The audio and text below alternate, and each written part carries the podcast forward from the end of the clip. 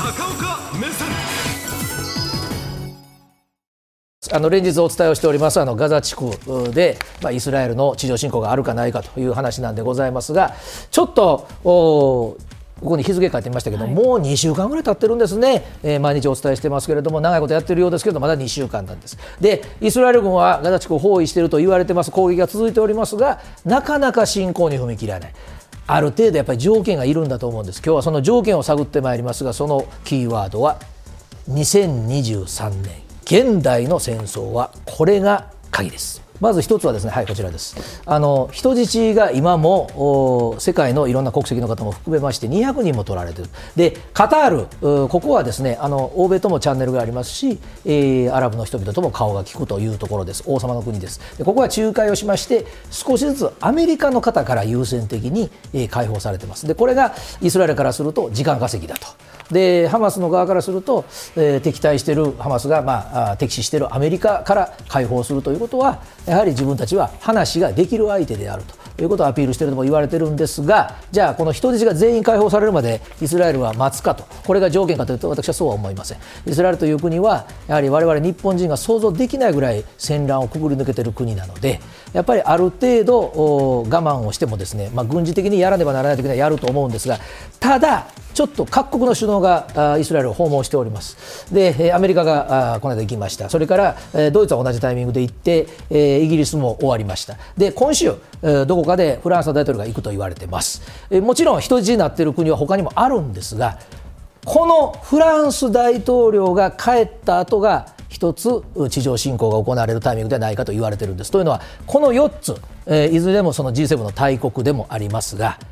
アメリカは言うまでもないんですけどその下のヨーロッパの国々でもうもう完全に移民大国なんですね。あのヨーロッパの国だけれども、まあ、お肌の色が、まあ、あアフリカ系だとかい。う方がたくさんいらっしゃる。でそういう人たちを受け入れてる国なのであのこういったヨーロッパの国のトップはですねイスラエルの支持のために行っているというよりは自国内にいるアラブ系の人たちに対してもあの今、人道問題が話になってますが最大限の説得と努力をイスラエルに対してしましたということを見せておかないとそれぞれの国の中でまたテロが起きるということを抱えているわけでございます。で冒頭申し上げましたじゃあ軍事的にはですねイスラエル軍戦車が包囲しているのになぜ行かないのかというと2023年現代の戦争はウクライナもそうなんですが最大の敵は電気なんですね。で、えーイスラエルはハマスから電気を奪うとですね格段にイスラエル側の作戦はやりやすくなります。で、えーご覧いただきますと、ちょっとこれは映像か写真か出ますが、これあのハマスが実際に使ったと言われている無人機です。で、ハマスは今回2023年ですから無人機だとか、あるいはその爆弾仕掛けるにしても起爆装置、全部充電をしたあのバッテリーだとか、あるいは電気の線を使うわけですね。ですから、イスラエルは一番最初にこのガザ地区包囲したときに電気を遮断しました。だから充電ができない状態に持っていきます。そうすると今はあの太陽光で、日本でもあのキャンプ行くとき時々使いますけども、充電できるものありますが、あんなものではなかなかこの兵器は動かないので、電気をとにかく遮断したい。で、もう一つがですね、やっぱりあのスマホです。で、これ今までの中東の戦争とはもう一変しておりますが、もうみんな持ってます。でハマスの中でも、まあ、情報収集や連絡やそれから自分たちはこういう活動をしてるんだという発信を、えー他の地域の武装勢力の中に送ってます。でもう一つはですねこのガザ地区の人々も現地からの映像。圧倒的に今一般の方が撮るんですね。でこの一般の方にとってもですねガザで、えーこの携帯電話の充電というのはもう生命線になってます。で、えーこの映像が流れてくるつまりこういう映像です。もうもう紹介するのも大変、えー心痛む映像ですがこの映像が先に流れてくるとですねやっぱりあのこれ結果的にハマスの利益になりますが起きている悲劇はすべてイスラエルのせいなんだと。いう論調で今のところおそのハマス側の方に理解が世界からは集まりつつあるということはございます。で、えもう一つはねこの一般の人にとっていかに大事かという映像が入りました。はいどうぞ。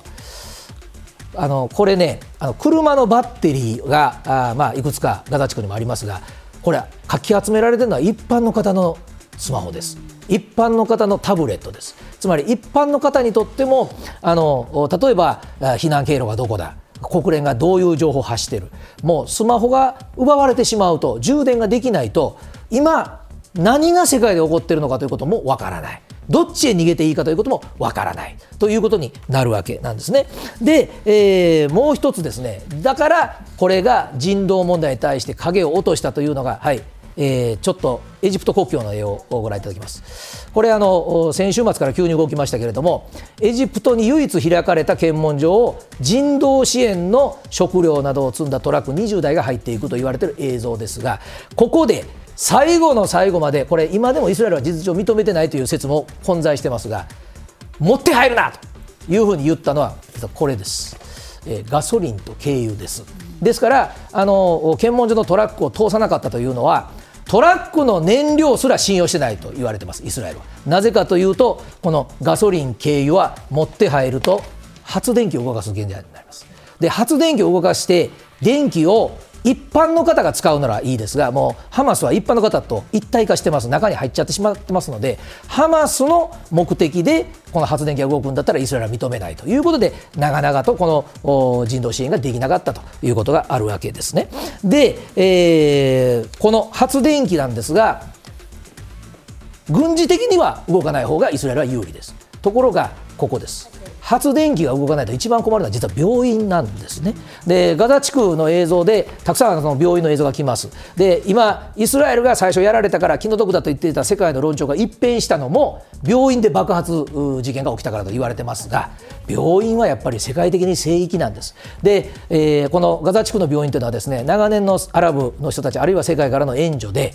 かなり立派な医療施設があります。ただそれは日本の病院と同じです。その心臓のモニターだとかあもういろんなこの機械は全部電気で動いてます。そうするとここは絶対発電機がいるんですよ。だからここに発電機を入れないということをイスラエルが軍事的に大事だから続けてれば続けてるほどイスラエルにとっては世の中の見方が減ると終わりがどうなるかという絵が見えてる国はイスラエルも含めて全くないと思います。ただイスラエルがじゃあ地上侵攻をやめるかという選択はもはやない。と断言してよろしいかと思います。でいつ行くのかというのは冒頭申し上げましたようにフランス大統領が帰った後というのが一つのポイント。で早ければ明日行かれる可能性があります。でもう一つはねイスラエルが我慢できないのはこれもあるんです。イスラエルというのはもともとの人口が東京23区もいません。非常に人口の少ない国で今30万人を超える一般の人たちを軍隊に臨時に動員してます。これは我が国で言えば少なくとも1回は軍隊の訓練を受けた人はもう総動員です。ですからこの2週間イスラエルという国は止まってます。物も作れてない。世界に輸出もできてない。そうするとこれ1か月以上もこんな状態の緊張感をですねイスラエル国民に強いられたら国が成り立たなくなるんですね。で、えー、このいつ侵攻するかというのはもう早ければ今週だろうと言われてますがここから先ですがそうなった時にイスラエルはやっぱり次の展開を考えねばなりません。一つはエンベッドということが出てきますのでテレビご覧の皆さんもここは注目をしてくださいエンベッドというのは軍隊に同行取材をさせることを言いますエンベッドというのはあの英語で埋め込みです。であの今までのイラク戦争なんかでもあの大手の欧米のメディアは軍隊と一緒に行動するんです。で、えー、こういう作戦をやってますという映像の世界へ流すことを認めるわけですがこれ残念ながら今スマホの映像もそうなんですが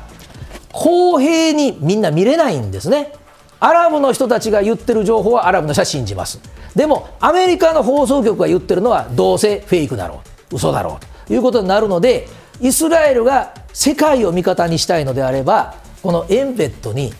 可能性は僕は低いと思いますが、アラブ系のメディアを同行させる可能性もあります。そしてハマスと区別してるんだということを強調することも大いにあり得ると思います。いずれにしても地上侵攻秒読みです。